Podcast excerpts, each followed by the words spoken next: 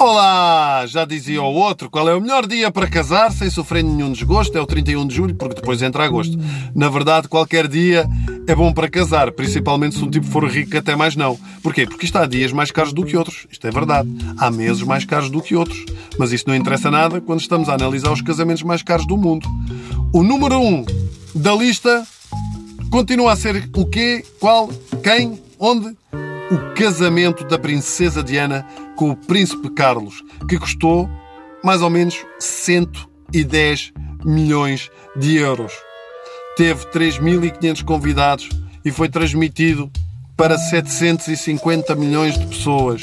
Isto era tipo a final do Mundial de Futebol. A grande diferença é que na final ninguém sabe quem é que, quem é que vai perder e ganhar. E aqui já todos sabíamos que o Príncipe Carlos, pronto, não jogava a titular.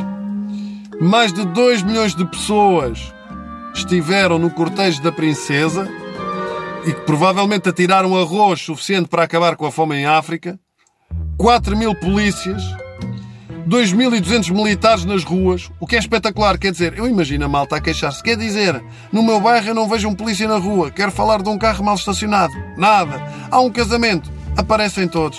A recepção aos convidados teve ainda 27 bolos de casamento. 27 bolos. Coitada da Diana.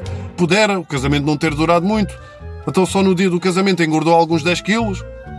O Charles olhou para ela e deve ter dito: Não, tu não és a mesma mulher com quem eu casei há, há 7 horas.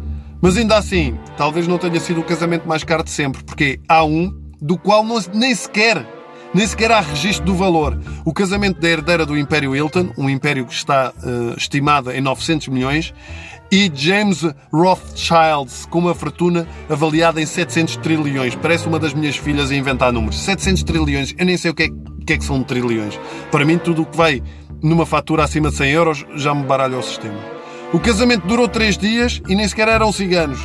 Aliás, se me dessem a escolher entre ir a um casamento destes ou um casamento cigano, mil vezes participar num casamento cigano. Porquê?